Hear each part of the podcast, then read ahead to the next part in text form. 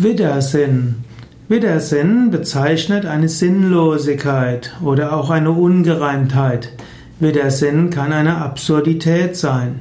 Man kann sagen, das ist absoluter Widersinn, was du dort machst.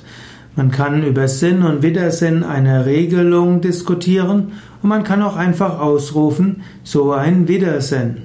Widersinn ist also ein Widerspruch in sich selbst und eine Unlogik.